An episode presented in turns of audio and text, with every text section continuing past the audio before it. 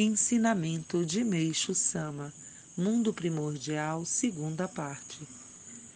A invenção da bomba atômica, em especial, é um exemplo disso.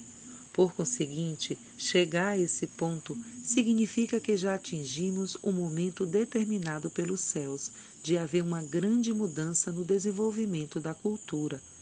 O primeiro passo é revelar a toda a humanidade a existência do mundo espiritual, até então tido como nada.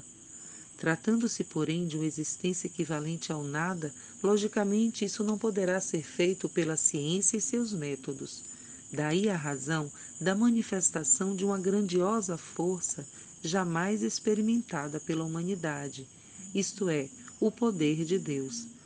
Visto que ao longo do tempo o homem contemporâneo ficou preso à visão materialista, é muito difícil convencê-lo para tal, existem os milagres manifestados por um método único que temos em nossa religião.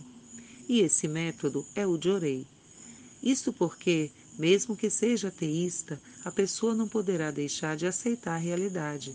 Assim, quando a existência desse mundo se tornar conhecida pela humanidade, ela se verá obrigada a promover uma mudança de 180 graus na cultura contemporânea com vistas ao nascimento de uma verdadeira civilização comum ao mundo todo.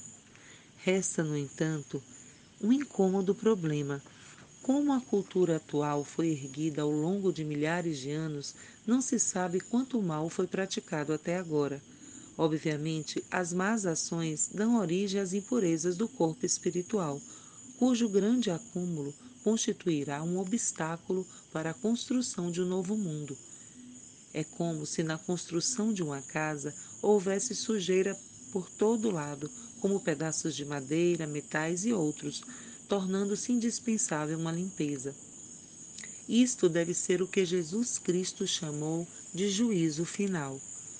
Os maravilhosos e incontáveis milagres manifestados pela nossa religião não podem ser outra coisa senão o plano de Deus para fazer o ser humano conscientizar-se da existência do mundo primordial, ou seja, o mundo espiritual.